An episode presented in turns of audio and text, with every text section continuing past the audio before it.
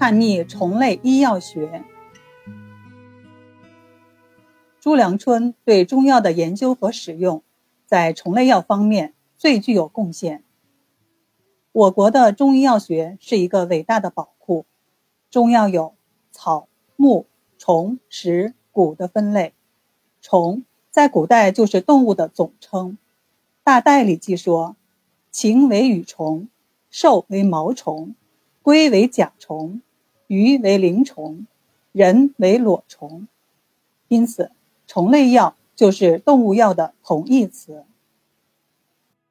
朱良春的老师张四公以擅长运用虫类药而著称。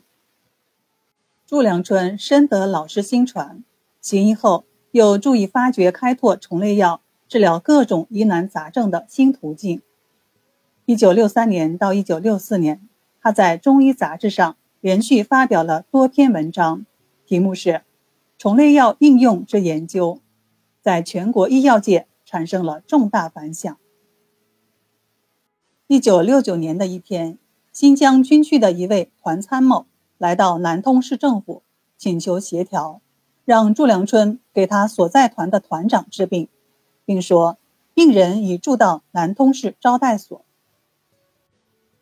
原来，这位团长在检查施工时，突然被从上落下的铁棍击中头部昏倒，当时头颅骨凹陷，继而出现血肿，神志不清达二十四小时，经抢救才苏醒过来，但形成了脑震荡后遗症。脑组织萎缩四分之一，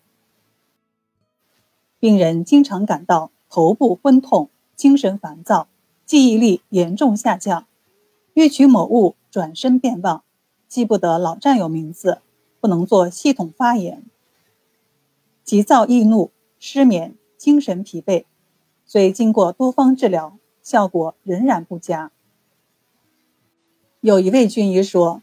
南通的祝良春曾经写了虫类药应用之研究的论文，其中提到了使用虫类药可以治疗脑外伤后遗症，疗效很好。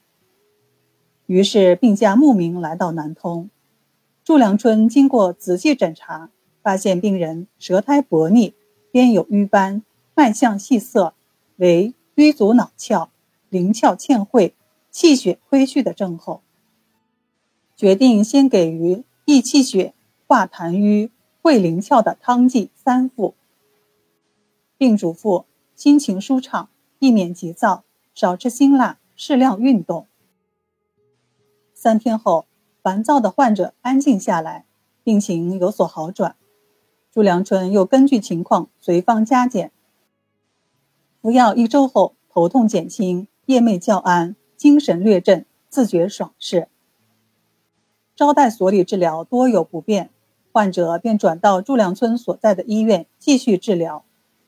朱良春改用健脑散给患者服用，其中虫类药有五味，有地鳖虫、地龙、全蝎等。患者坚持服药两个月，病情稳定，讲话层次不乱，并能写信。此后，朱良春开始整理虫类药的应用一书。一九八一年五月，他酝酿写作补充达十八年之久的《虫类药的应用》一书出版。该书很快传行海内外，受到中外医药界的瞩目。虫类药的应用，把中国传统医学与现代医学融为一体。该书收集临床常用的虫类药四十余种，四百七十九个条目，每种虫类药条目之下。分别论述药物机缘、本品功用、现代研究、用法用量、临床应用、病案举例，以及特别注意事项等等，既有学术理论性，又具有实际操作性。他在书里毫不保留地公开了大量自创的经验方。朱良春认为，动物药富有生物活性，酶、多肽、氨基酸、蛋白质特别多。有灵性，中医称之为“血肉有情之品”。他后来又创立了研究院，开发新药二十一种，其中有许多是运用虫类药的主打产品。